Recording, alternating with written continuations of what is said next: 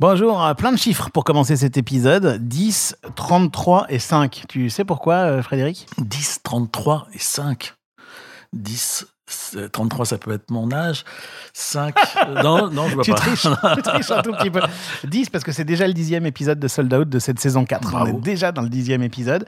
Et 33 ans et 5 mois, c'est la durée depuis laquelle tu es au Casino de Paris. Tu Oh, putain. le Casino de Paris. 33 ans et 5 Ah mois. ouais, ah ouais. Bon, on va fêter ça. Bah, on va fêter ça avec ce- cet épisode de Sold Out. Alors là, on a deux magnifiques bouteilles, Bouteille d'eau. oui. On est très sages. ouais, Et, octobre euh, du 89. je me Exactement, c'est ça, octobre 89. Et du coup, bah, évidemment que c'est ça, tu le sais mieux que moi, mais c'est- incroyable quand même cette longévité à la tête du Casino de Paris. Euh, oui. C'était pas René Coty à l'époque Ah oui, c'est une grande longévité, mais j'ai toujours été passionné et j'ai pas vu le temps passer. Je crois que c'est ça le truc surtout, c'est que je me revois là fêter mes 30 ans au bar du Casino de Paris, mais je peux te citer toutes les minutes de cette soirée parce que c'était hier, quoi. Et quand, on, quand on est passionné, ça passe à une vitesse. T'as quel âge aujourd'hui, je peux te Ah demander bah, oui, j'ai 63 ans. 50? Je suis né en 59. C'est ouais, ouais. incroyable. C'était- Ouais. Et donc, bah, on va parler de tout ça. Là, cette voix que vous entendez, parce qu'évidemment, je ne l'ai pas encore présentée, mais vous l'avez vu sur le titre de l'épisode, c'est celle de Frédéric Jérôme, qui aujourd'hui est, est à la tête du Casino de Paris et des Folies Bergères, et puis qui a, qui a mille choses à nous raconter de ses aventures inouïes euh, dans ces deux salles. Euh, oui, C'est bien qu'on ait 5 heures devant nous parce que je suis Alors, attendez avant de mettre le podcast en vitesse x2. Gardez-le en vitesse x1. On va, on va faire un peu de On montage. va concentrer. Bienvenue dans cet épisode de Sold Out qui commence maintenant. Est-ce que tout est prêt? Oui, monsieur le directeur. Bon, alors je vais faire commencer. On parle de trajectoire de vie, on parle de carrière, on parle de, de choses vécues par, euh, par des professionnels du spectacle vivant. Parfois, je me demande ce que je fous dans ce métier. On parle de spectacle, on parle de spectateur, on parle de producteur, on parle de billets vendus. On parle d'humain, non? Je peux vous dire que Johnny Hallyday au Stade de France à côté, c'est un Playmobil dans un évier. Hein. Sold Out, Sold Out, le podcast de Delight. le podcast de Delight. Alors, je suis Frédéric Jérôme euh, et je, suis, je dirige le Casino de Paris et les Folies Bergères. Euh, voilà, j'ai passé ma vie dans le spectacle et j'ai toujours aimé ça. Premier billet vendu. Premier billet vendu, c'était ma toute première production. Enfin, celui dont je me rappelle, on avait monté une production qui s'appelait Pluriel Production. On avait loué le Café de la Gare avec des coproducteurs qui étaient Jacques Fabry et Laurent Giraud. Ça s'invente pas. Et on a monté un premier spectacle qui s'appelait L'Omelette au Pingouin au Café de la Gare. Et euh, c'est la première fois que je produisais un spectacle. J'étais, on était plusieurs. hein. Et euh, je me rappelle du premier billet vendu parce que je pensais pas qu'on en vendrait, en fait. Avec un nom pareil en même temps. C'était quand? C'était. ah, alors, je voudrais pas dire de bêtises, mais dans les années 83, 84, 84, un truc comme ça. D'accord, décidément, tu verras si tu écoutes les anciens Sold Out dans cette saison, il est toujours question de pingouins, notamment avec Pascal Guillaume. On verra dans l'épisode 8. Dernier billet vendu. Bah, ce matin. Mais voilà pour euh, le spectacle Al Capone euh, qui se joue aux Folies Bergères, euh, voilà qui est ambitieux. Euh, je salue Jean-Marc Dumontet d'ailleurs pour les risques qu'il prend sur ce spectacle parce Eh que bien, moi aussi, je, je, le salue. je trouve qu'il il a beaucoup de courage et c'est très bien fait. On a un spectacle magnifique. J'avoue que j'étais pas complètement convaincu et que là, je dis bravo Jean-Marc parce que Grand spectacle au Folie Bergère dans une période Avec- qui n'est pas facile, hein, le début d'année, ça fait du bien et ça va donner plein d'énergie à la salle. Absolument, c'est- très méritoire et, et ça marche pas si mal. Et je suis content parce que ce matin, on avait des bons chiffres. Voilà. Donc, c'est le dernier billet vendu et date de ce matin. Sold saison 4, épisode 10 avec Frédéric Jérôme, directeur du Casino de Paris et des Folies Bergères, enregistré dans les bureaux de Delight en février 2023. Alors Fred, je disais 33 ans et 5 mois, ça c'est pour ton arrivée au, Casino de Paris, mais on va si tu veux bien faire un tout petit euh, euh, flashback pour parler d'avant. Euh, Frédéric, quand il était étudiant, qu'est-ce qu'il faisait? C'était combien de temps avant d'arriver au Casino de Paris? Alors, c'était longtemps, c'était en. Je finis, je passe mon bac en 79, 80, et je me destinais à une carrière dans l'économie. Je fais J'ai réussi à entrer à Dauphine, à l'université de Dauphine. a l'air Et quand je dis entrer, oui, parce que je suis pas vraiment entré, je ne suis entré qu'au resto U. Je, je n'allais que manger à midi, et tout de suite j'ai compris que c'était pas vraiment ma voie, et je traînais un peu, quoi, comme on dit aujourd'hui. Il faut toujours une année de césure, ça s'appelle comme ça, je crois maintenant. Voilà. Et là, je cherchais quoi faire parce que j'avais tout de suite compris que c'était pas mon truc, ils étaient trop sérieux pour moi. Et mon meilleur ami était, se trouvait être le cousin de Maurice Béjart. Ah oui. Et le week-end, nous allions à Bruxelles où il avait une maison qui était vide. Et pour des jeunes, c'est bien une maison vide parce qu'on peut y faire la fête. Et le samedi, euh, Maurice Béjart avait la- l'amabilité, la, gentillesse de nous inviter. Il m'impressionnait avec ses grands yeux. Pour moi, c'était Lucifer. Je croyais que c'était le diable. Alors, Maurice Béjart, il faut quand même en parler parce qu'il y a des jeunes gens qui nous écoutent et qui Absolument. connaissent pas. Enfin, nous, forcément, ça nous parle parce qu'on est très vieux, mais le- vas-y. C'est un grand chorégraphe. Ouais, hein, c'est un des plus grands chorégraphes du XXe siècle, euh, qui a fait des ballets, dont un, ballet célèbre, hein, plusieurs, mais le Boléro, qui on voit souvent, notamment dans le film de, de Lelouch avec euh, George Donne, qui était un ballet incroyable. Et moi, j'avais jamais vu de spectacle de ma vie, et, et je me retrouve euh, précipité là-dedans, impressionné parce que je, je savais pas de quoi il s'agissait. Et euh, très gentiment, pendant ce dîner, Maurice m'interroge et me dit qu'est-ce que tu veux faire dans la vie? Je dis j'en sais rien du tout, mais j'ai vu votre spectacle, ça me plaît bien, ça. Et, et il me dit je te vois bien régisseur, et, il me dit bah, essaye d'entrer à l'école de la rue Blanche, école nationale des arts et techniques du théâtre. Et je dis bah oui pourquoi pas tiens. Je rentre à Paris et j'y vais et on me dit ah bah non les inscriptions sont terminées. Bon je dis bah oui c'est terminé c'est terminé. Euh, je retourne le week-end d'après à Bruxelles, je revois Maurice et il me dit dans la vie il faut pas s'arrêter aux, apparences. Les apparences ça suffit pas. Il faut il faut aller plus loin que ça. Donc je retourne à la rue Blanche, je passe sous la loge de la concierge pendant qu'elle a le dos tourné. Je monte dans le bureau du directeur parce que je vois direction inscrit sur la porte. Et là euh, je tombe sur Monsieur Roudy qui était le mari d'Yvette Roudy qui plus tard été ministre et je lui fais euh, une, la, la danse du ventre. J'invente un truc, je sais pas ce qui m'a pris. J'aurais bien aimé voir ça. Non, mais j'invente euh, famille, je suis une famille de la balle, j'ai le spectacle depuis que je suis enfant, je rêve de ça. T'es complètement fou. Faux, faux. Mon père était libraire, ma mère était médecin, ça n'a rien à voir et avec la choucroute. Et d'un coup, il me dit, mais écoutez, allez, je vous donne une chance, je vous inscris. Donc, euh, et je passe ce concours, on était 160, je me rappelle, et je termine dans une classe de 8. Wow. Voilà, où, je- où- où il y Ah oui. Bah, il y avait d'ailleurs des gens que je vois toujours. Parce que là, tu rigoles et tout, mais il faut quand même. euh, la sélection, elle est Ouais. drastique et il fallait quand même la passer, la sélection. Ah, Absolument. Mais je- alors j'ai beaucoup été aidé par les entretiens parce que j'étais assez à l'aise. Et puis j'ai- j'ai- je sais pas, j'étais dans une trip où je me disais allez, c'est ça que je veux faire. J'étais content en plus trouver quelque chose à faire et que ça me plaise parce que on va en parler après. Mais je pense que la passion, quand on est passionné, tout est possible. Quoi. Vraiment, vraiment. C'est un autre sujet, mais je pense que euh, je fais une petite, parenthèse, mais c'est vrai que euh, la valeur première c'est le travail. Si on travaille beaucoup, on y arrive. Euh, dans les classes, vous avez quelques quelques surdoués qui travaillent pas et qui réussissent, mais en règle générale. Et, et, et pour travailler beaucoup, faut être passionné. Et d'un coup, je me suis dit, si je suis passionné par quelque chose, ça sera pas un, un supplice, ça sera un bonheur de travailler. Et c'est vrai que j'ai appliqué ça toute ma vie, et encore aujourd'hui, je dis à mes fils, mais ayez la chance de trouver quelque chose qui vous passionne, parce que du coup, ça sera un hobby de travailler. J'aurais pas le dire, mais euh, aujourd'hui, je, je m'amuse encore autant que- qu'au début à travailler dans ce métier. Quoi. Voilà Et donc, tu te retrouves dans cette classe de 8. dans cette classe de 8, où il y avait d'ailleurs des gens qui sont toujours dans le métier, un comédien qui s'appelle Jean-Paul Borde, qu'on on, on se voit souvent, il y avait François Chenet qui a été le directeur de l'ADAMI pendant des années, il y avait Pierre-Frédéric Montfort qui est, qui, était, qui est le patron de, de- du cours Florent, enfin bon, tout un, de- des gens, c'est c'est drôle parce qu'on est une petite équipe, et c'était un peu, un peu comme ce film avec le prof qui est très sympa, dont je me rappelle plus le nom, euh, on, avait des cours, euh, des fois dans la campagne, des fois on allait en Normandie, parce qu'on était 8, c'était facile, et c'était euh, trois ans de bonheur. Le cercle des poètes disparus. Le cercle, des- exactement. Et c'était, on était, les, les profs nous adoraient et c'était passionnant. Ah. Et j'ai eu la chance de trouver tout de suite un prof qui, qui, qui m'aimait bien, Serge Bouillon, qui était un prof de régie, et qui tout de suite m'a dit, ben, tu vas travailler. Et moi, je, je voulais pas travailler, je voulais. Allez, allez au restaurant Ouais, universitaire. Exactement. Et, et dès la- le premier mois, je me suis retrouvé, euh, je me suis retrouvé euh, à, faire, à faire des régies dans des théâtres. Alors, c'est quoi faire des régies? Eh ben la régie, euh, c'est c'est envoyer le son et la lumière. Je connaissais rien. hein. J'arrive le premier soir au théâtre de poche. Je tombe À sur François Seité, ouais, qui était un régisseur aussi, euh, qui est toujours directeur de production.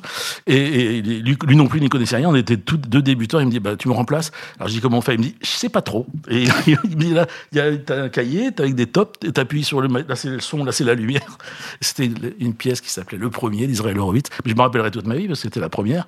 Et je me suis retrouvé dès le premier mois de- de- d'école à la rue Blanche, euh, régisseur au théâtre de poche, puis après d'autres. Il Il m'envoyait surtout les remplacements, théâtre de nous, théâtre. J'en ai fait, j'en ai fait plein. quoi. Mais ça marchait quand même. Enfin, t'arrivais Ah oui. à allumer la lumière et à Ah bah oui, bah, ouvrir les micros. Alors, je, je- comme je suis assez bosseur, je, je travaillais la journée.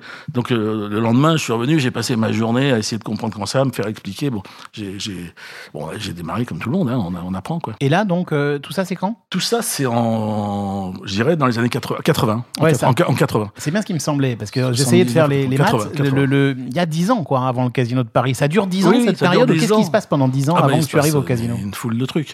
Euh, le même mois, Jean-Louis Trintignant me demande de faire un rôle dans un film qui s'appelait Le Maître Nageur. attends, attends, attends, attends, je t'arrête tout de suite. Pardon, Jean-Louis Trintignant me demande comment est-ce qu'on en arrive à pousser Eh ben, des, des boutons de lumière et à parler à Jean-Louis Trintignant? Pardon. Tu vas, tu vas pas le croire, mais c'est le même ami qui était cousin de Maurice Béjart qui se trouvait être de la famille de Trintignant euh, aussi.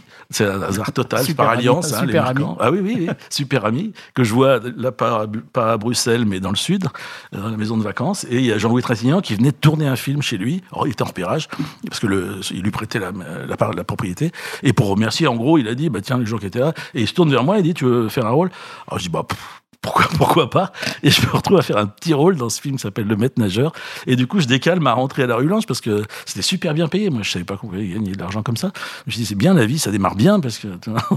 et, et c'était sympa. Et surtout, c'est pas anodin parce que sur ce film, j'ai rencontré parmi tous les acteurs qui étaient là, Jean-Claude Brialy, euh, qui est euh, un acteur mythique, et que, qui, quelques années plus tard, euh, m'a engagé comme, comme régisseur général de ces festivals d'Anjou, Festival d'Anjou et Festival de Ramatuel, qu'on a créé là-bas, voilà, Ramatuel. Tous les Donc- gens qui, qui, qui, ont travaillé avec Jean-Claude Brialy euh, sont, sont généralement subjugués et en parlent avec des trémolos dans la voix. Bah oui, oui, mais c'est un, personnage forcément très emblématique et, et très. Bah, alors, je finis ce film, il prend mon numéro, mais comme il était un peu dragueur, euh, je me suis dit on sait jamais. J'avais 20 ans, je me suis dit c'est peut-être ça, ses intentions ne sont peut-être pas complètement pures. Bon, il me rappelle quelques années plus tard, par l'intermédiaire du photographe qui est Dominique Erard, et il me, et il me demande de faire ça. Je vais place des Vosges, il avait un magnifique appartement, et moi, il me dit on va, signer le contrat. J'étais super content, super excité, Jean-Claude Boyali. J'arrive avec ma mobilette, euh, et il me dit non, le contrat on verra plus tard. Oh, oh, bon, tu vas aller porter des fleurs à une amie. Euh, je dis bon, ça commence bien. S'il me fait coursier le premier jour, bon, je repars avec ma mobilette et le bouquet de fleurs.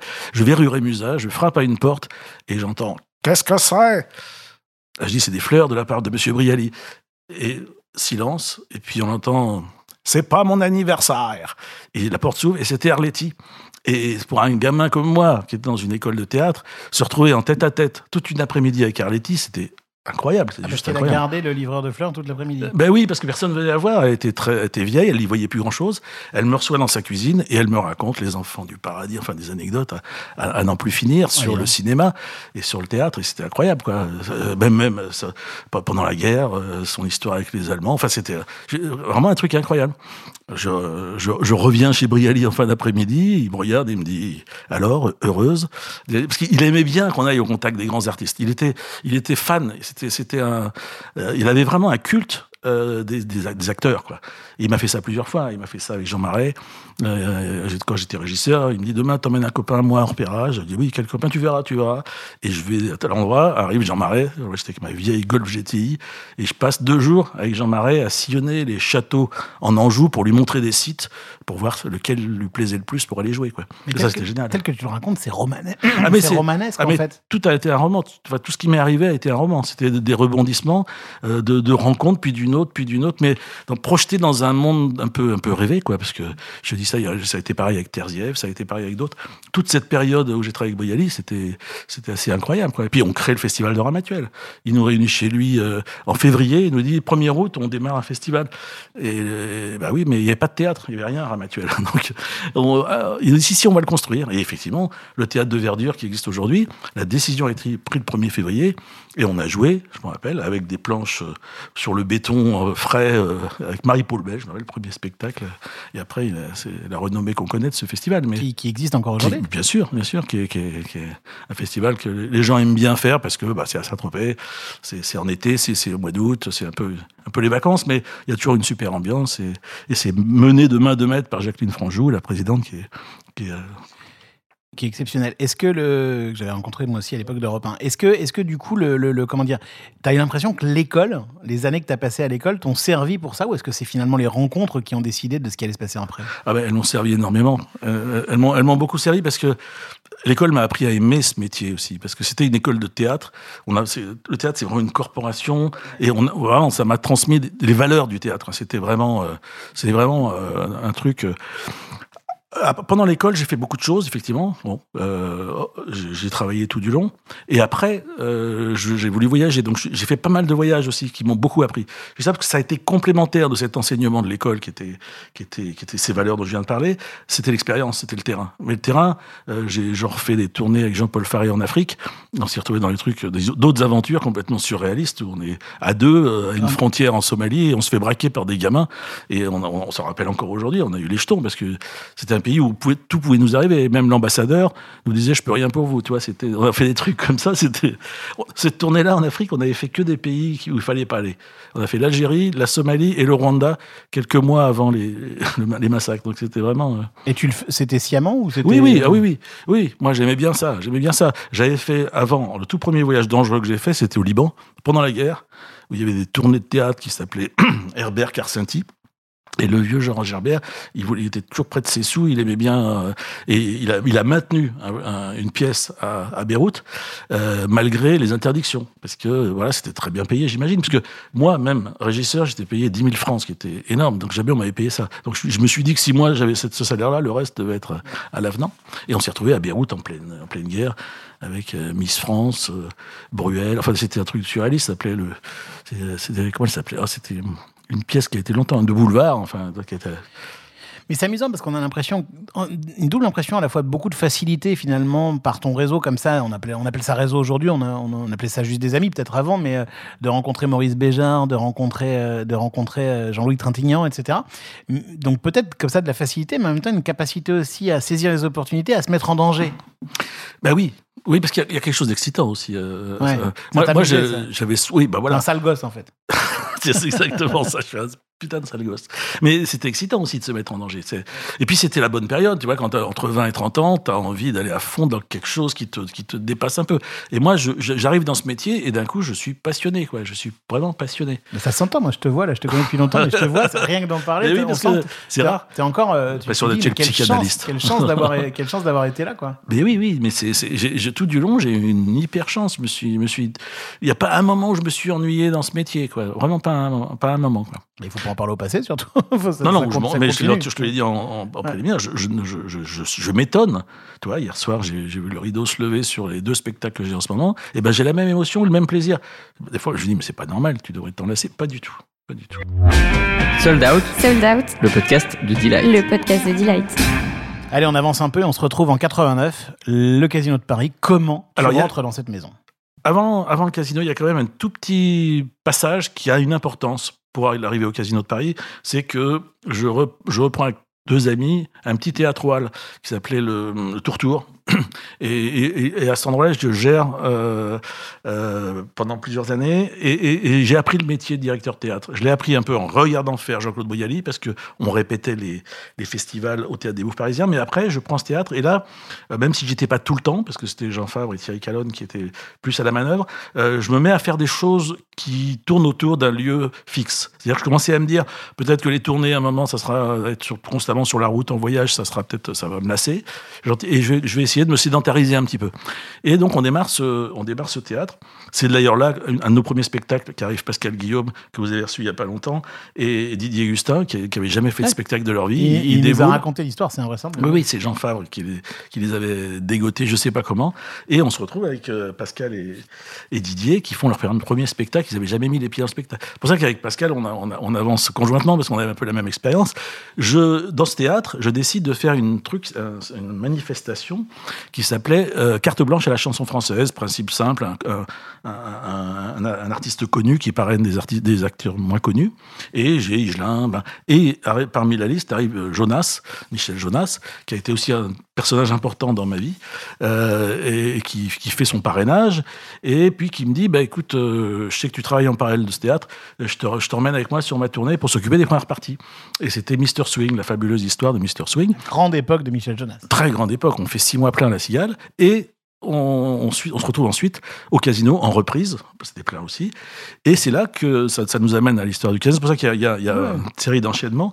Euh, Michel me dit, bah, personne s'occupe de ce théâtre. Moi, j'avais travaillé comme régisseur à Bobino avec Paco Ibáñez euh, quelques années avant et je trouvais que les musicals comme ça, ça m'attirait vraiment profondément aussi par leur histoire. Par leur, euh, par leur configuration, mais aussi par leur histoire. Et j'arrive au Casino de Paris et ça ressemble. Euh, je ne sais pas si vous avez connu l'ancien Bobino. C'était euh, c'était à peu près la même chose, mais en mille places, donc en plus petit. Et je dis, bah, c'est c'est ça dont j'ai envie, quoi. Voilà, c'est ça que je veux faire. Je veux faire casino comme métier. Et, et- et Michel me dit, bah, va voir le propriétaire, il est de temps en temps. C'était la famille Baucher, des gens très bien. Et je me retrouve face à monsieur, d'ailleurs, c'est la famille de Jean Baucher. Se faire engager par la famille Jean Baucher, c'était ça s'invente pas dans la vie.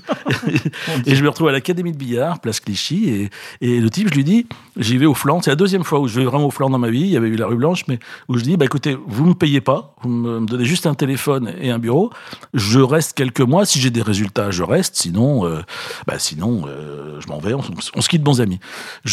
Comme j'étais régisseur, j'avais des contacts quand même de producteurs. J'appelle Jean-Claude Camus, Claude Will, des grands producteurs de l'époque, euh, et, je leur dis, il faut me donner un coup de main là, parce que parce que je joue un peu ma carrière. Donc, et Claude me met, je sais plus, on a fait des Mitchell. J'ai eu pas mal de, et évidemment le propriétaire, il, il n'en revient pas et il me dit, bah écoutez, bien sûr, quelques mois après, il dit, je vous garde. Entre temps, il m'avait pas bien, vraiment bien soigné parce qu'il m'a donné un bureau sans fenêtre et avec un vieux téléphone qui était déjà désuet à l'époque, en bakélite noir, tu vois, avec à l'ancienne. Donc, il m'avait pas donné des gros moyens pour réussir, mais euh, il a été sensible et directement, il, il me nomme directeur adjoint. Voilà, on est en, on est en 89. euh, euh, voilà, il m'engage à ce moment-là. Voilà. C'est pour toi, c'est là où ça commence vraiment? Ah bah oui, ah Ouais. oui. c'est là où ça commence et ça n'a jamais arrêté. Et, tu as été amené à, du coup à cesser d'être régisseur. euh, Oui. Et comment ça s'est fini avec Monsieur Briali Eh ben rien, je lui ai dit Jean-Claude, bah, lui il était, il très fier. Il, il a toujours un petit côté parrainage, Ouais. et donc il était très fier. Et il dit que quand il venait au casino, il me dit c'est grâce à moi qu'il est là. Enfin, il dit, en fait, il quand il venait au casino, il croyait toujours qu'il était mon patron. Il avait mais t'as préparé, quelque chose pour l'entracte, un petit petit truc. Il, me faisait toujours demander à l'entrée, et des fois il m'engueulait. Il me dit mais pourquoi ça c'est comme ça bon. J'ai dit Jean-Claude, je fais ce que je veux. Là, ben, je suis chez moi. oui c'est vrai, j'ai oublié. Mais ouais, il avait un côté un peu, un peu pa- pa- quoi. Il était content de, de, ceux qui réussissaient euh, en ayant travaillé avec lui, voilà. Et en vrai, est-ce que tu t'es senti tout de suite dès 89 chez toi ou est-ce que tu t'es dit j'ai toutes mes preuves à faire euh, et t'as pris ça comme un job de, salarié qui, euh, qui, a, qui a de la pression quoi? Non, tout de suite, je me suis, enfin, je me suis senti chez moi. Une, une salle, c'est, euh, c'est, habité. Pour moi, c'est habité. Il y a des ondes, il y a des ambiances. T'imagines l'histoire de, de- de- du, casino, c'est, c'est surréaliste. Hein. C'est des salles qui datent de celle-là du 1870. Il s'est passé des trucs incroyables. Euh, non, non. Quoi Euh, par exemple? Bah, bah, si on refait l'histoire du casino, oui, il y a, eu- il y a eu le, ça a été successivement un jardin, une fête foraine, un jardin public, euh, même l'église de la Trinité a été installée au tout début à cet endroit-là, puis déplacée. Enfin, c'est le, site déjà lui-même, euh, dans les deux salles, que ce soit les Folies ou le Casino, le site est, c'est incroyable parce dit- depuis 1600, il se passe quelque chose à cet endroit-là, d'insolite, voilà. Casino, il y a eu tout ça. Après, c'était une grande patinoire, c'était relié avec le théâtre de Paris qui est contigu. Euh, puis après, il y a eu tout ce qu'on sait, c'est-à-dire la, période café-concert, et puis, et puis le, début des revues, voilà. Et surtout, bon, bah, les, moments qui ont marqué, c'est, euh, je pense, dans, le- désordre, euh, notamment Joséphine Baker avec son léopard, euh, Mon pays, c'est Paris, la chanson de Scotto qui a été écrite sous le porche du 14 rue de Clichy. Le mec, il venait lui amener la chanson, il l'avait pas faite, et il était paniqué, et il l'a écrit sous le porche qui, est juste à côté du casino. Et c'est la chanson, voilà, c'est des, bon, toutes les, après toute l'histoire, puis euh, Lynn Renault, enfin Cécile Sorel, euh, Bistaguette, évidemment, enfin voilà. Donc euh, toute l'histoire du casino, elle est incroyable. Et à quel moment cette salle devient ce qu'elle est aujourd'hui C'est-à-dire une salle qui accueille aussi des productions extérieures, qui n'est pas seulement un musical qui programme, qui, qui est une salle un peu euh, voilà, ouverte à, à tous les producteurs? Alors ça s'arrête, ça, ça s'arrête avec la fin des revues dans les années 80, milieu des années 80. Donc à- un peu avant ton arrivée. Un fait. peu avant mon arrivée, Ouais, ouais, ouais, ouais. Je sais pas la date exacte de la dernière revue de Lynn, mais euh, c'est oui, oui, oui, c'est ça. C'est rigolo parce que tu arrives pour la nouvelle ère, quoi, en fait. Oui, ouais, ouais. Ouais, c'est ça, Tout c'est à toi, qui- toi qui Euh, alors, il y a eu quand même Gainsbourg avant. Ah, Il y a eu, alors, il y a eu l'épisode Girardot, je sais pas si tu as entendu parler. Non, pas du tout. Annie Girardot qui avait monté une comédie musicale qui a été un fiasco. Il y a eu également euh, La valise en carton. euh, Linda de Souza, produit par Jean-Claude Camus, qui avait été aussi un. Et cette salle, elle avait, elle commençait à avoir un peu une genre chat noir, quoi. Qu'est-ce qui se passe euh, Ça Deux marche. bits d'un coup, c'est une salle où les trucs marchent pas. Donc il y avait une urgence à lui redonner. Et est arrivé Serge Gainsbourg. Alors moi, je n'étais pas encore là, mais c'est c'est un, un, un concert mythique. Parce que cette fameux début de spectacle, dont tu as sûrement entendu parler, euh, Gainsbourg arrivait en haut de l'escalier et, euh, et il tombait. Il tombait, et, et le rideau, il y avait un silence, le rideau tombait, et il entrait à la face en disant j'avoue j'en ai bavé pas vous c'était extraordinaire parce que c'était une, une, des plus belles entrées de music hall qu'on ait pu imaginer quoi. C'était un cascadeur qui qui, qui dévalait le... mais le, il faut savoir que l'escalier fait 8 mètres de haut euh, que c'est pas un truc il faut vraiment être cascadeur parce que tu, tu descends d'un mur quoi. Et c'est un escalier qui est sur scène. Oui il y est toujours. l'escalier des il y est toujours. Bah il y a oui, un escalier attends raconte-moi ça il y a un escalier sur la scène parce que ah bah, j'ai oui, vu des tonnes de concerts au Casino de Paris j'ai jamais vu d'escalier. Non non non il est replié le, sur le mur du fond ah. Mais il y a le grand escalier du Casino de Paris, ce qui s'appelait comme ça. Euh, il y a une phrase très célèbre, c'est l'ai-je bien descendu, qui, qui, qui, a été longtemps dans les, dans les annales du musical. Et ben c'est Cécile Sorel qui, qui, qui descendait. Cet escalier, il est mythique. Il faut savoir qu'à la 16e marche, les, les, les, marches font toutes la même distance, sauf la 16e, parce que c'est là où il est en deux morceaux. Donc c'est là où il y a la jointure des deux morceaux. Et, et en général, les danseuses novices se cassaient la figure à cet endroit-là. parce que elle, ah la vache. Bah oui parce qu'elles ah étaient ouais. réglées sur euh, je sais plus c'est 16 cm et là ça en faisait 21 et comme elles, elles, leur, leur, leur cerveau n'avait pas un, elles, elles, tombaient déjà de la moitié de l'escalier voilà. Ah, ouais. Donc ça, c'est, Mais voilà. cet escalier, il est toujours là aujourd'hui. Il y a, il y a personne il est qui toujours là. Alors, c'est pas, on évite pas, de le faire fonctionner parce qu'on a peur un petit peu. On va essayer de le. Moi, j'aimerais bien. Mon rêve, c'est de le, le, remettre en état parce que ça fait partie de, ça fait partie du mythe du Casino de Paris, quoi. Le grand escalier. Euh, toutes tout, tout les images que tu vois sur Renault euh, avec, les, avec les boys sur le grand escalier, c'est formidable. D'accord. Et c'est Gainsbourg le dernier qui s'en est servi ou s'en Alors non, non, non. Gainsbourg, il y a cette entrée incroyable. Ouais, mais bien. après, même moi, les premières premières années, je le, je le vendais entre guillemets euh, aux artistes. Et il y a eu plein qui, qui, qui entraient par l'escalier. Ou... Parce qu'en plus, c'est un décor pas cher, je dirais. Il est là. Donc tu le mets en place, il y a des lumières dessus. Tu ouvres le rideau, les gens font ah parce que c'est forcément, tu vois. Donc c'est du, du, beau pas cher. ouais. Et c'est marrant ça. Et du coup, aujourd'hui, il marche plus trop. Hein. Euh... Aujourd'hui, il marche, mais on se méfie parce que c'est tout par contrebalancement et, et, on a pris la décision de, de pour, pour, des questions de sécurité de ne pas l'utiliser. Mais mon rêve, c'est de le faire remettre aux normes et parce que vraiment, ça fait partie de l'histoire du casino. Tu as également deux escaliers latéraux à l'avant-scène qui, sont où les danseuses arrivaient euh, figées dessus de chaque côté comme ça. Euh, là aussi, on, ne l'utilise plus, mais il, marche encore. Ça aussi parce que c'est vraiment lié à l'histoire de cette salle. Donc euh, et ça peut très bien être adapté à ce qui se passe aujourd'hui. Hein. Très bien euh, un chanteur de rap qui descend qui descend sur l'escalier. Au contraire, hein, ça n'a pas vieilli. C'est caméléon ça. Durant ces 33 ans à la tête du Casino de Paris, du coup, tu as, as, dû voir plein d'époques différentes, plein de générations d'artistes différents ah bah oui. aussi, plein de. Ouais, oui. Et comment t'as ouais. accompagné tout ça en fait? Parce qu'il faut parler à des, des, plein de nouveaux acteurs.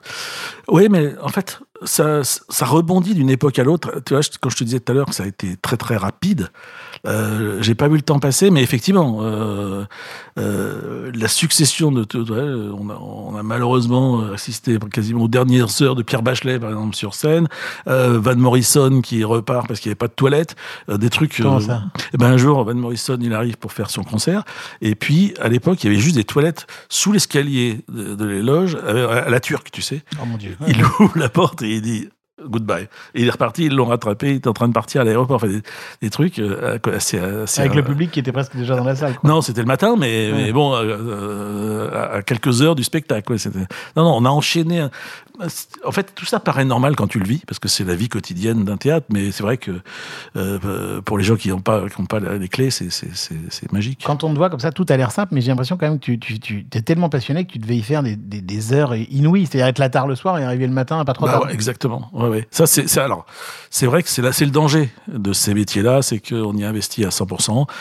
Malheureusement, j'ai un peu, je me suis pas occupé de mes enfants comme comme j'aurais dû. C'est un de mes grands regrets euh, parce que j'entends des gens maintenant qui disent je suis allé au conseil de classe, machin. Moi, j'ai pas fait ça. Alors, je me rattrape parce que j'ai des fils formidables et on, s'entend super bien. Et aujourd'hui, on fait plein de choses ensemble. Mais mais c'est vrai que j'ai probablement pas vécu à 100% cette période de, de l'enfance de mes enfants parce que ça prend, oui, ça prend beaucoup de temps. Une salle, il faut l'incarner.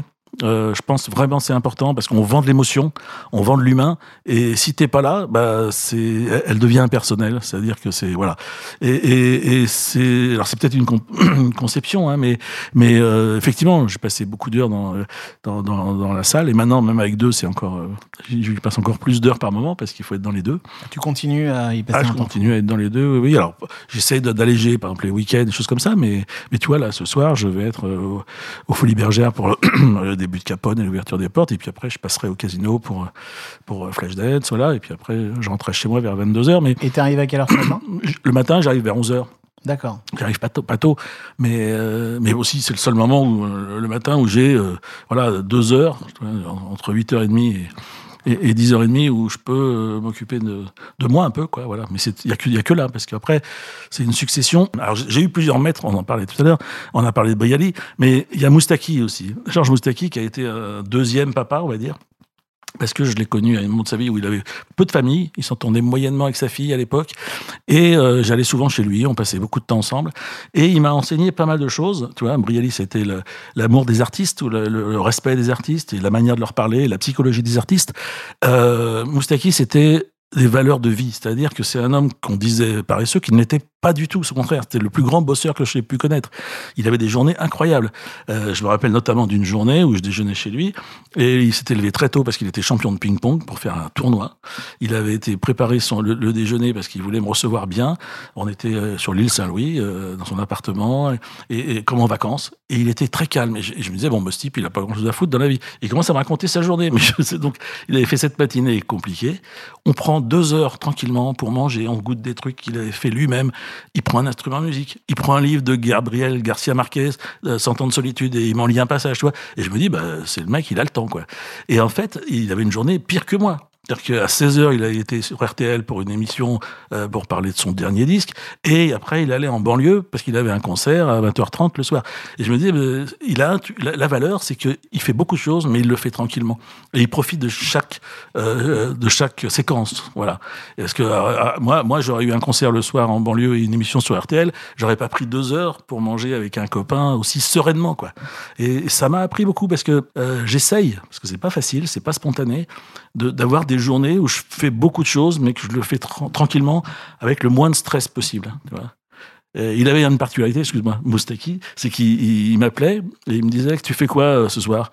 Bah, je sais pas, Eh ben, tu viens avec moi à Alicante, par exemple. Je dis, bah oui, bien sûr. Donc, c'était un jeu, hein, ça l'amusait de voir. Et donc, il m'emmenait avec lui, il m'invitait. Et ce jour-là, on est allé à Alicante. Euh, Donc, le matin, j'étais à mon bureau au casino. À 14h, j'étais à Roissy. À 16, à Alicante. À 17, en train de faire des courses dans un souk avec lui euh, d'Alicante. Le soir, le concert. Le dîner après. Et le matin, on se réveille tôt pour prendre l'avion. C'est une anecdote assez, aussi assez, qui m'a beaucoup enseigné. Et on était à la bourre pour l'avion. Et moi, je, j'étais content d'entrer au bureau. J'avais plein de trucs à faire. Et il me dit, il a fait arrêter le taxi. Et on s'assoit sur un muret face à la mer. et il me dit, tu vas voir. Et là, il faisait nuit. Enfin, et on voit le soleil se lever. Et on reste, je sais pas, 3, 4, 5 minutes à regarder le soleil se lever. Et il me dit, ce moment-là, tu t'en rappelleras toute ta vie. On a évidemment raté l'avion. Mais, mais c'est vrai que aujourd'hui, je me rappelle encore de ce moment. Je nous vois tous les deux assis sur ce muret, tu vois. Tout ça pour dire que, que c'est des gens qui t'apprennent des choses, tu vois. C'est des maîtres un petit peu, quoi. Euh, Georges, ça a été un maître, ouais. Vraiment. Parce que euh, jour, il me dit, tu veux pas venir avec moi? C'est l'enterrement de Charles Trenet. Ah, je dis, bah si, je veux bien venir avec toi. J'aimais beaucoup Trenet. Donc, euh, il me dit, bah viens chez moi. Bah, alors, pareil, il prenait le temps. On prend du temps, on boit un coup. Je dis, mais attends, c'est commencé là, ça commence. Oui, mais t'inquiète pas, je suis en moto. On part en moto. J'ai eu la frayeur de ma vie. Mais vraiment, j'ai jamais, entre l'île Saint-Louis et la Madeleine, je crois qu'on a mis 3, 4, 5, 6 minutes, je sais plus, mais c'était un truc de fou. Euh, on arrive, on monte, il y avait le journal de TF1, voilà. C'était assez violent. On passe par l'allée centrale, il y avait évidemment euh, la terre entière, dont Jean-Claude Brialy, qui me fait signe que j'ai pas de cravate, genre papa, et on se retrouve au premier rang.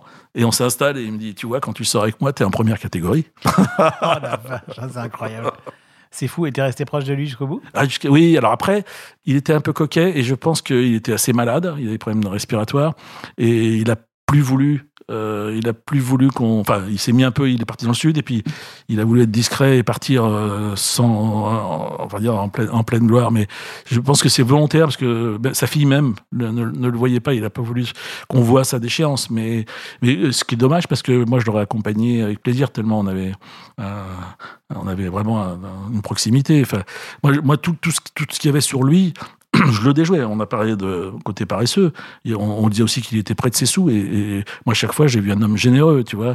Des fois, je passe chez lui un samedi après-midi. Pour, je dis, je vais aller chez Bertillon, parce qu'il habitait en face du glacier. Et j'arrive chez Bertillon et il avait tout fait préparer, il avait payé les glaces pour moi, quoi. Et, on monte, j'étais avec ma femme, lui qui lui, qui lui demande euh, Tu connais pas un endroit pour acheter une housse de guitare? Il me dit Si, si.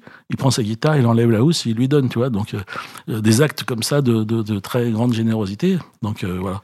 C'est des, des gens qui m'ont évidemment forcément façonné et construit, quoi. Et Georges Moustaki, tu l'as rencontré au Casino de Paris? Alors oui, il, a, il, a, il a débarqué au casino pour visiter et en fait on s'est très bien entendu et de fil en aiguille j'ai produit le spectacle avec euh, Jean-Yves de Linares qui était qui est toujours le directeur des Victoires de la musique et qui était producteur de spectacle à l'époque. Qui avait une société Viva Spectacle. Et donc on l'a on l'a on l'a on l'a produit tous les deux. C'était un, une super expérience.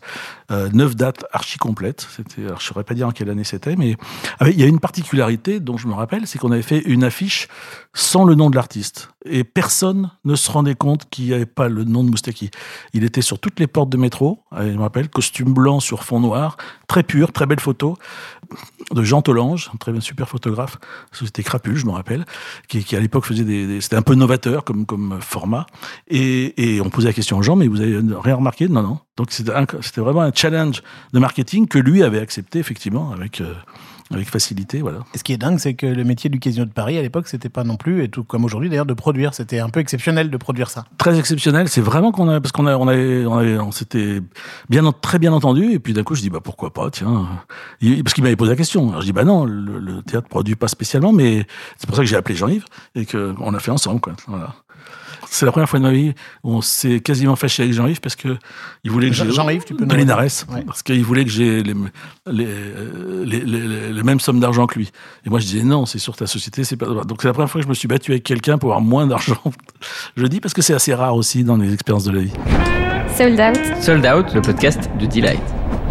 Alors il y a un nouvel acteur qui rentre en jeu dans ta vie à un moment, c'est euh, Lagardère incarné par Jérôme Langlais, qu'on embrasse très très fort, et euh, Lagardère qui, qui arrive et qui déjà rachète les Folies Bergères et, euh, et qui à un moment a envie de, de, regarder le Casino de Paris. Euh, moi, je connaissais un petit peu Jérôme euh, parce qu'il il, il, produisait des, des, événements au Casino. Hein.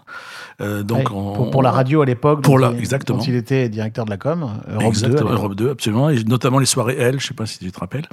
Et on, on, a, on a bien accroché, on s'entendait plutôt pas mal avec Jérôme. Et puis, bon, quand il a démarré son projet d'entertainment pour, pour le groupe, il est venu nous voir. Moi, j'ai j'étais j'étais copropriétaire du casino avec une j'avais on avait pu racheter euh, trois ans avant euh, le casino avec euh, mon beau-frère Jean-Marc Faure et, une équipe de d'investisseurs qui était vraiment très sympa et des gens on s'entendait bien on développait ça se passait bien on n'était pas spécialement vendeurs et puis Jérôme nous fait une proposition et, mes associés me disent c'est toi qui décides. Alors je dis bah écoutez non c'est voilà moi je suis minoritaire j'ai tant il dit non, non c'est toi qui décides c'est ta vie. On a bien compris qu'il salle de spectacle c'est pas comme un produit c'est autre chose il y a de l'humain il y a de l'émotion donc tu nous dis et, du coup, je me suis, bah, j'ai dit oui. Ils, m'ont, ils, m'ont, ils ont été très très corrects aussi avec moi parce qu'ils ils m'ont permis de racheter plus de parts à l'époque pour que je puisse euh, aussi avoir participé à l'aventure, voilà. Et puis Jérôme est arrivé.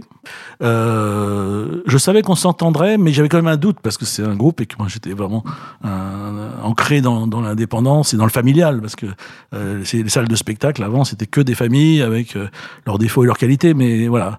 Et donc quand Jérôme est arrivé et me propose euh, d'aller aux Folies, forcément moi c'était c'était c'était ce que je voulais faire. Donc c'est plus que bien tombé parce qu'il il m'a permis de continuer à, à, dérouler mon projet en fait. En gros, euh, grâce à Jérôme, voilà. Oui, parce qu'il y a eu une période où Jérôme a repris les folies, l'a dirigé, etc.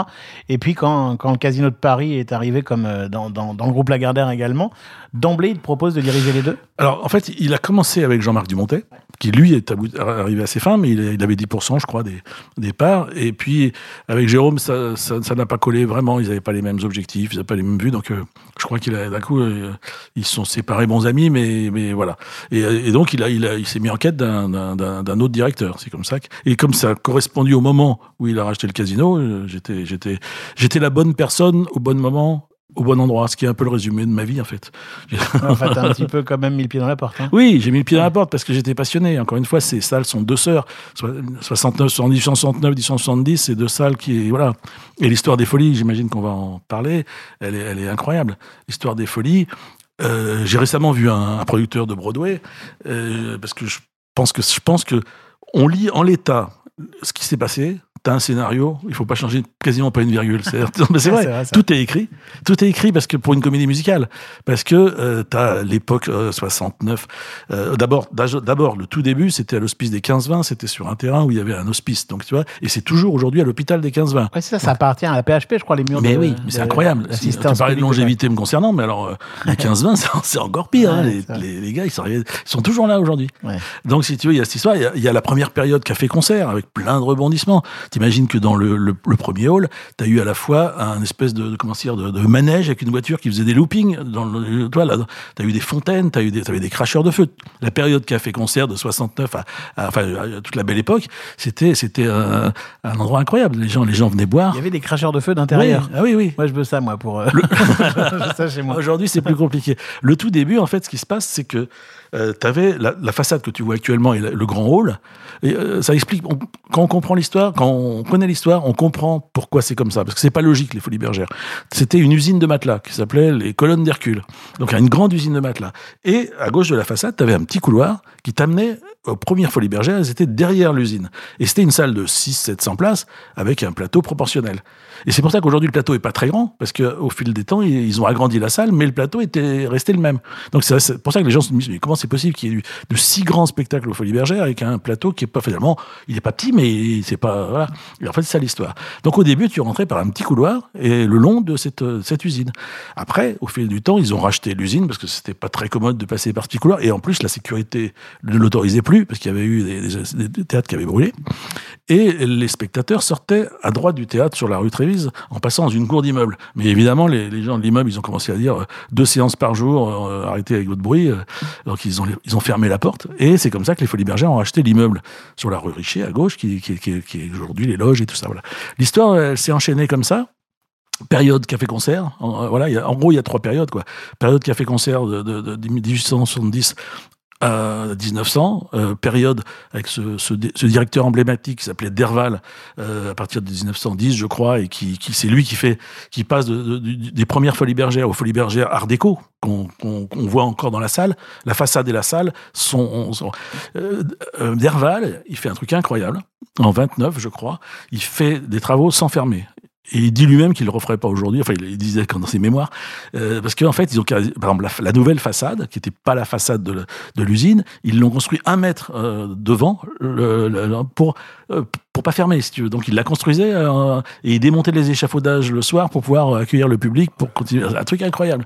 Ah oui, quand tu lis ça, encore une fois, tu lis l'histoire des Folies Bergères, t'as un scénario, un scénario qu'avec avec des, des stars, euh, Charlie Chaplin, euh, Laurel et Hardy, Trenet, euh, euh, comment il s'appelle euh, euh, bon, euh, Joséphine Baker aussi, Miss Tinguette, euh, ouais, c'est un truc, euh, Jean Gabin. euh, Enfin, tu vois, tu peux faire, ah, tu peux amener des personnages dans ta comédie musicale sans. euh, J'ai des photos de Charlie Chaplin euh, dans la salle.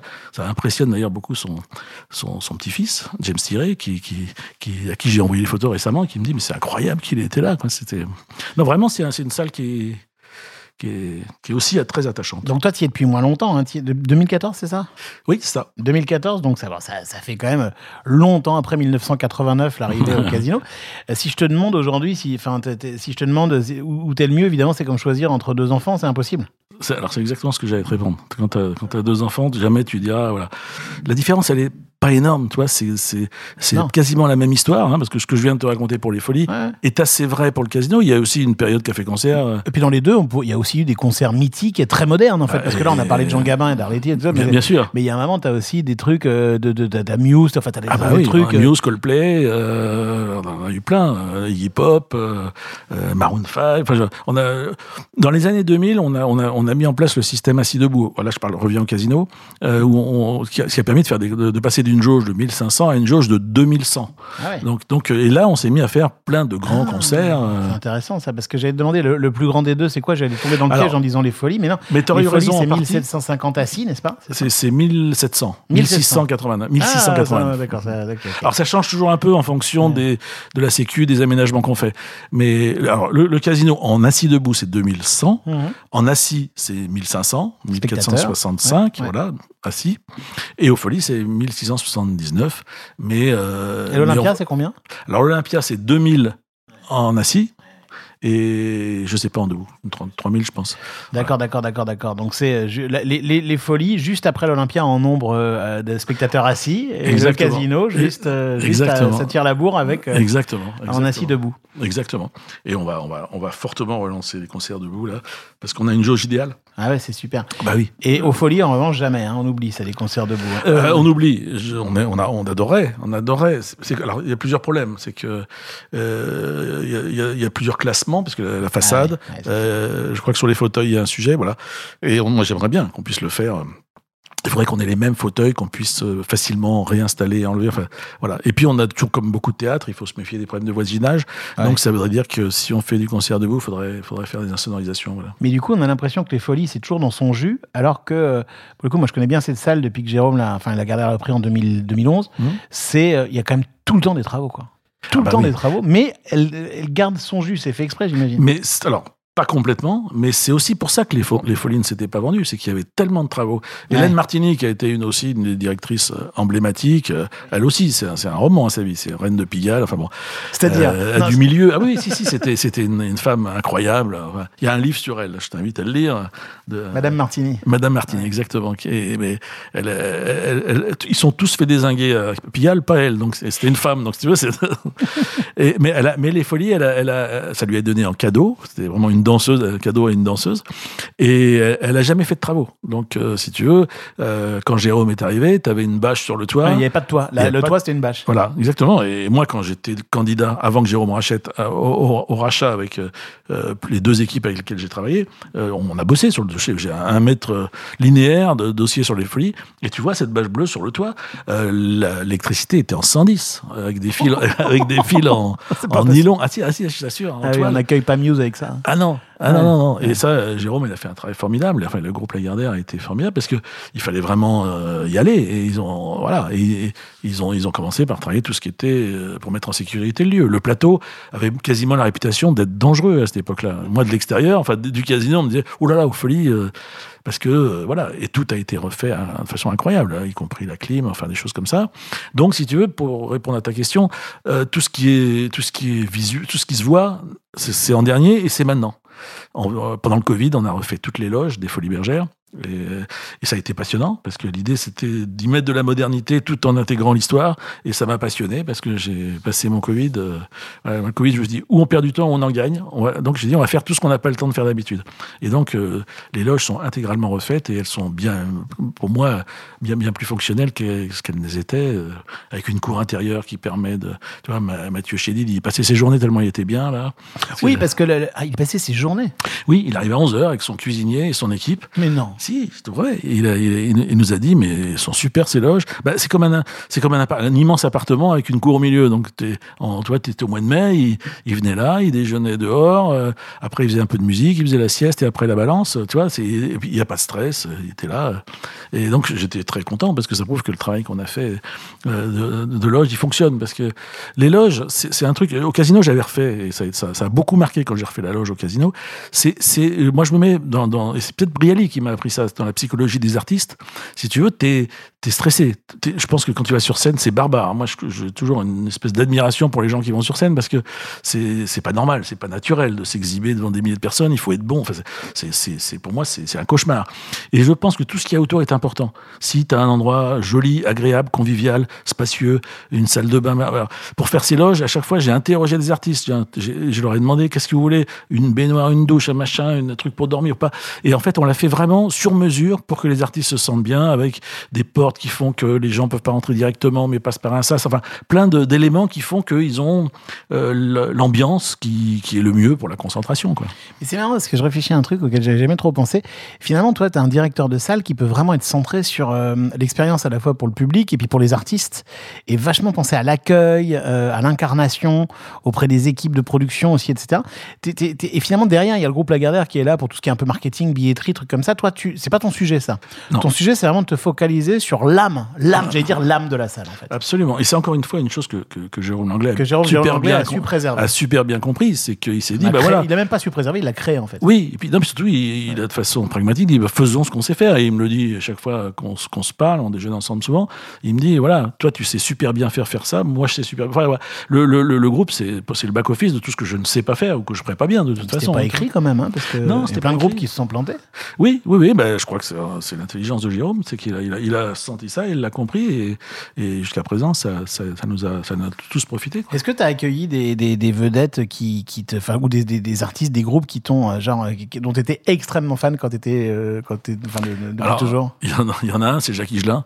Ah ouais. C'est que- Jacques Higelin, parce que j'étais évidemment fan d'Higelin, et notamment euh, mon premier émoi euh, de, de, de spectacle de Jacques Higelin, c'était au Casino de Paris, en 87, je crois, où le spectacle durait trois heures. Parce que dire, c'est 5h30. Jacques C'est. Et, et on en redemandait. C'était Albert Koski, producteur mythique qui avait produit à l'époque, qui, était un des premiers d'ailleurs à, amener les gros spectacles en France. À la notion de producteur indépendant, elle a démarré quasiment avec Albert, euh, avec les Stones euh, à Pantin et choses comme ça. Voilà. Et, et ce concert m'avait fasciné. Et, et c'est vrai que c'est un des regrets de ma vie parce que je pense que j'ai à peu près compris comment il fallait parler à un artiste. C'est que j'ai jamais réussi à communiquer avec Jacques, alors Ah. qu'on se connaissait. Mais j'ai- voilà, on n'a Ça jamais. marchait pas. Non. Ou, ma tête lui revenait pas, ou je sais pas où il y a un truc.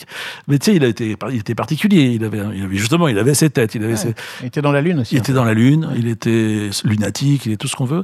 Et, en fait, c'est un de mes regrets parce que j'étais tellement fan. Et en fait, quand on fait le métier que je fais, euh, tu peux pas être fan et faire ce. Enfin, tu vois, il faut une, il faut une espèce de sûr, froideur aussi parce que euh, il y a un moment où l'émo- l'émotion doit s'arrêter. Tu es professionnel et voilà. Bon, C'est bah, très important ce que tu dis parce que t'es, en fait, c'est ça. C'est paradoxal. Il faut être passionné, mais pas forcément fan Exactement. Pour garder Parce la que- distance. Mais oui, parce que sinon, tu vas, tu vas pas faire prendre les bonnes décisions.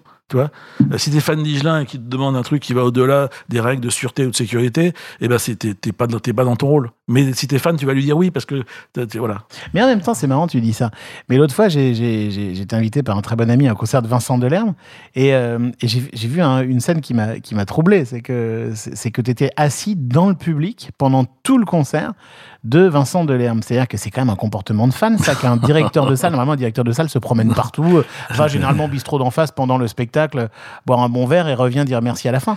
Bah, euh, oui, mais Mais donc, t'es fan un peu quand même aussi parfois. alors non, c'est pas fan. C'est que je suis passionné. Ouais, C'est-à-dire ouais, que ouais. je sais que tu, je sais- ça t'a pas les concerts de Vincent Delerme. Je sais pas si t'as remarqué, mais il y a toujours les confrères. T'as Ouais, c'est toujours vrai, euh, tout le monde est là. Les Bruel, les Souchons, tous les autres sont là Euh, et quasiment à chaque fois. Ouais. Parce que c'est un peu une messe, quoi. C'est un moment qu'on ne rate pas. Et, et avec l'expérience, je sais ne pas rater les moments où il faut être là. Et effectivement, Ah oui, il y a Je- ça aussi. Oui. Ouais, alors je, je m'assois pas tous les heures dans la salle, hein, mais les, les, les, les moments comme ça euh, qui me paraissent importants, je veux pas les rater. Je veux les vivre pour bien comprendre ce qui se passe, tu vois. C'est comme les, les, les- les spectacles de longue durée, comme là, là on a, on a Capone. Ouais.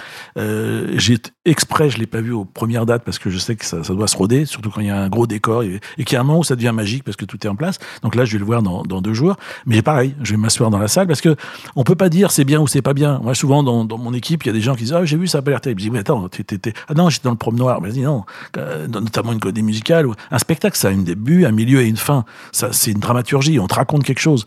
Tu peux pas prendre juste un petit bout et dire c'est bien ou pas bien. on peut avoir une tendance, un sentiment, dire voilà. Euh, mais mais je pense qu'à un moment donné, si on veut être sérieux et si on veut avoir un avis sur la question, il faut et, pour bien le voir, bah, il faut s'asseoir dans la salle et puis pas avoir le téléphone et puis pas avoir effectivement tous les soucis que que directeur de théâtre a euh, le soir quand tu es là. Donc euh, il faut être dé- déconnecté et voir le spectacle, le vivre et l'apprécier. Avant la dernière question, je peux pas m'empêcher de te demander ce que tu as vécu dans un de ces deux endroits, les casinos, les folies, une soirée d'enfer, de, de- d'en- d'enfer au sens propre, hein, euh, une soirée atroce avec euh, parfois des artistes même que t'attendais ou des trucs terribles. euh. Alors, il m'en vient deux à la mémoire. Euh, un, une il y, a euh, il y a très longtemps, Alex Métayer, qui, qui était chez Drucker et qui n'est jamais venu.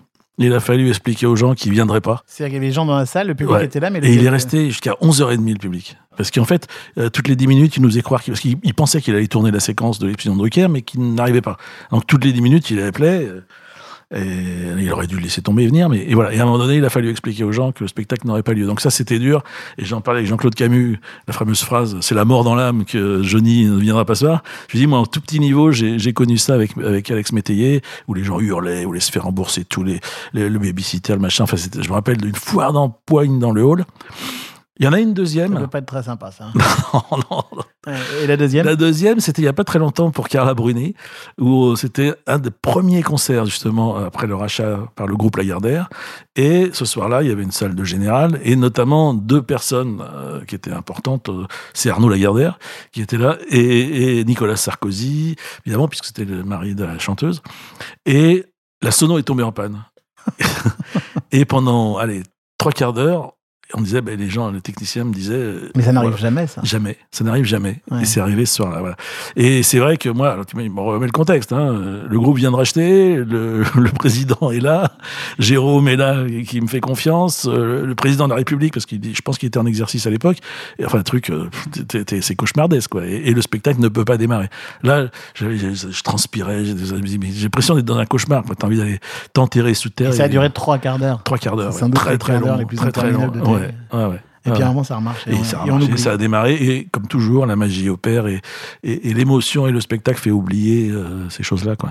Bon, allez, on a, on a explosé le timing de cet épisode. mais peux- honnêtement, ben non, sois pas désolé. Au contraire, je peux être fier parce que c'est, ça, va, ça s'écoute en deux secondes. C'est génial. Mais une question rituelle de fin de sold out, c'est, euh, j'imagine que on pense, tu penses peut-être parfois au petit Frédéric de l'époque qui, euh, qui tu vois, ou, alors, mec, t'étais pas hyper passionné par le spectacle, mais en tout cas, les jeunes gens aujourd'hui qui auraient envie de rejoindre l'aventure et de, de vivre la passion que tu as vécue pendant de- ces bientôt 34 ans, qu'est- qu'est-ce que tu leur donnerais comme conseil? Eh de croire, c'est un, d'avoir des rêves, et de deux, de croire en ses rêves. C'est-à-dire que, je- moi, je le dis à mes enfants, c'est que dès qu'on a trouvé quelque chose qui peut être passionnant, il faut, euh, on, a, on a quasiment fait la moitié du chemin, quoi. Le reste, ça sera le travail, on en a parlé, mais c'est vraiment ça. C'est, c'est, c'est, c'est d'avoir, d'avoir un objectif, d'avoir un rêve, quoi. Et d'y Euh, aller, quoi, de forcer les portes même quand t'attends pas, t'y vas. Tu- Exactement. Quitte à- une espèce de Prendre des certitude. libertés. Mais exactement. il faut croire en ses rêves. Il faut, avoir des rêves. et Il faut croire en ses rêves. Ouais. Je crois vraiment que c'est ça. C'est après tout est possible. Et même, aujourd'hui, moi, je me dis que tout est possible. Bon, on va rester là-dessus. Comment mieux finir? Salut Fred, merci, beaucoup. Marc. Merci. À bientôt. À bientôt.